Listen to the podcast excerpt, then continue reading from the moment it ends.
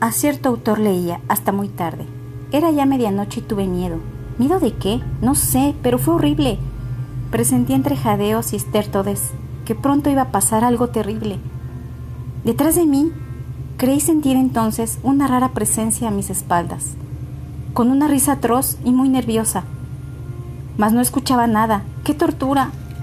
Sentí que alguien tocaba mis cabellos, con su mano llegando hasta mi hombro. Sentir que iba a morir si lo escuchaba. Cada vez más cercano se inclinaba, y yo para salvarme no quería dar vuelta a mi cabeza, ni moverme. Giraban con horror mis pensamientos, como aves en un cielo de tormenta. Un sudor frío congelaba el cuerpo, y en aquel cuarto solo se escuchaba castañar mis dientes atrozmente. Y de repente escucho un crujido, y di un grito de horror enloquecido, como nunca se oyó salir de un pecho para caer de espaldas, yerto, tieso e irruido.